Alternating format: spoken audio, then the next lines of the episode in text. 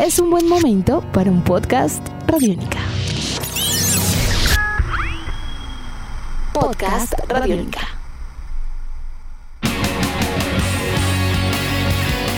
La Asociación Profesional de Squash ha revelado un calendario provisional para el regreso de eventos y torneos deportivos en el segundo semestre del año.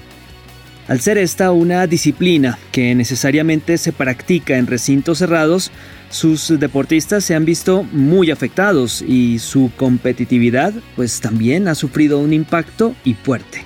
¿Cómo está el panorama? Esto es Tribuna Radiónica. El próximo 27 de agosto se reanuda el calendario del squash en el mundo. La competencia de esta disciplina incluye eventos en los tres circuitos internacionales vigentes. Estos son el PSA World Tour, el PSA Challenger Tour y los torneos satélites. Colombia tendrá participación activa en los tres certámenes. Para que nos hagamos una idea, por ejemplo, en el World Tour estarán squashistas como Miguel Rodríguez y Juan Camilo Vargas. En el Challenger hay nombres rutilantes como Laura Tobar, Catalina Peláez, Felipe Herrera y María Tobar. Mientras tanto, en Colombia, la situación no ha tenido mayores novedades. Cada uno de los y las deportistas de squash en nuestro país entrena por su cuenta y la ausencia de actividades pues hace mella.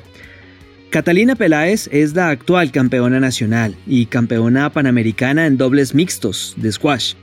La invitamos en Tribuna Radiónica a conocer su percepción sobre el tema, la actualidad del squash colombiano, qué les han dicho, qué novedades hay al respecto.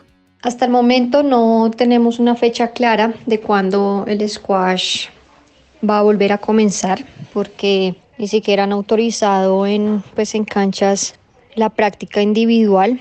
Sé que en canchas de conjuntos residenciales sí, pero depende de la administración del conjunto. No todos los conjuntos han autorizado el uso de la cancha, así sea para práctica individual. Nos habían dicho que en octubre más o menos íbamos a poder jugar squash normal, empezar a, practicar, pero yo creo que todo depende cómo sigan pues, el número de los casos en, Colombia.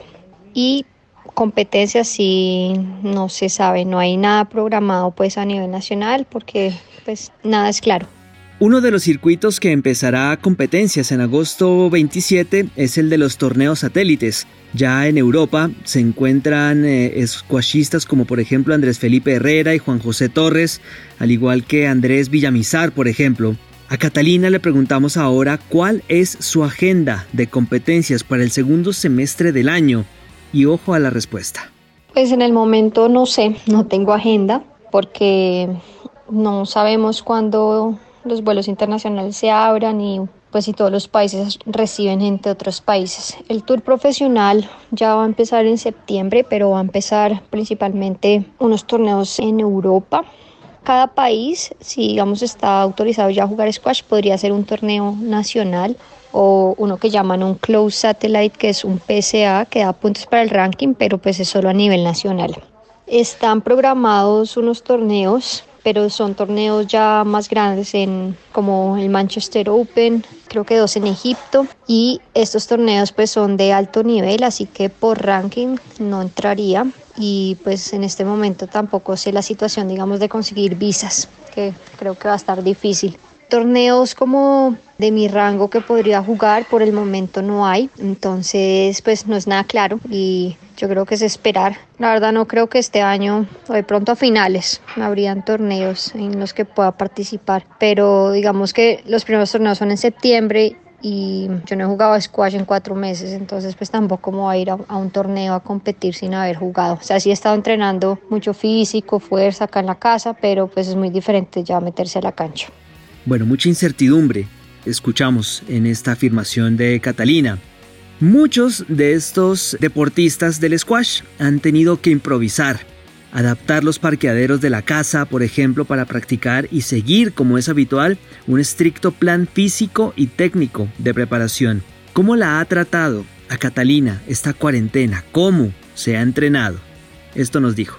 La verdad me ha ido bien entrenando en cuarentena, he mejorado mucho pues la parte de fuerza y física haciendo muchos circuitos, sesiones de fortalecimiento y ejercicios como más específicos para fortalecer todo el cuerpo y no solo los músculos que uso más en mi deporte. Entonces pues me ha ayudado a tener una base general y pues sí he, he empezado a salir dos días a la semana a trotar, también he hecho un trabajo como de piques, de velocidad. bueno, pues digamos que si no cuento con cancha de squash, esto es lo, es lo que puedo hacer, mantenerme fuerte y así pues cuando vuelva a una cancha de squash, pues igual tengo que empezar suave porque son movimientos diferentes, pero pues por lo menos voy a tener una base. Una pregunta que siempre surge a nivel competitivo de la alta competencia en el deporte es esta pandemia, ¿qué tan fuerte puede llegar a impactar el rendimiento deportivo de los atletas a mediano y largo plazo. ¿Puede esta pandemia impactar directamente en el desempeño de nuestros deportistas, por ejemplo en el squash? ¿Se puede llegar a generar una brecha generacional y pérdida de talento tras tantos meses sin jugar? Bueno, vamos a preguntarle a Catalina Peláez, campeona nacional de squash y panamericana en dobles mixtos de esta disciplina, ¿Qué opina al respecto, ya para finalizar? Bueno, pues yo creo que de pronto un poco. Yo creo que cuando vuelva al tour, pues ya con todos los competidores, yo creo que de pronto pueden haber muchos cambios. No todo el mundo está entrenando igual durante la pandemia o entrenó igual durante cuarentena.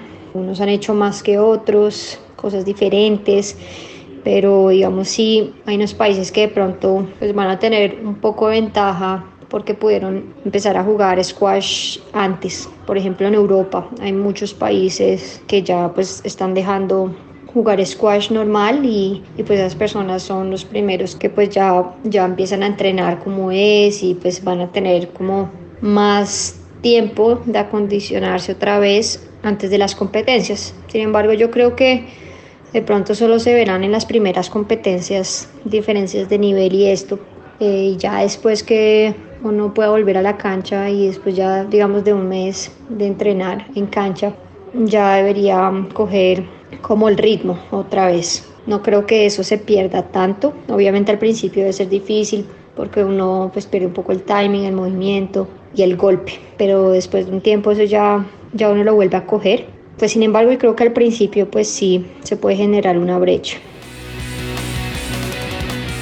Edición de este podcast a cargo de Juan Pablo Pérez. Mi nombre es Juan Pablo Coronado y nos volveremos a encontrar en otra edición de Tribuna Radiónica. Hasta pronto.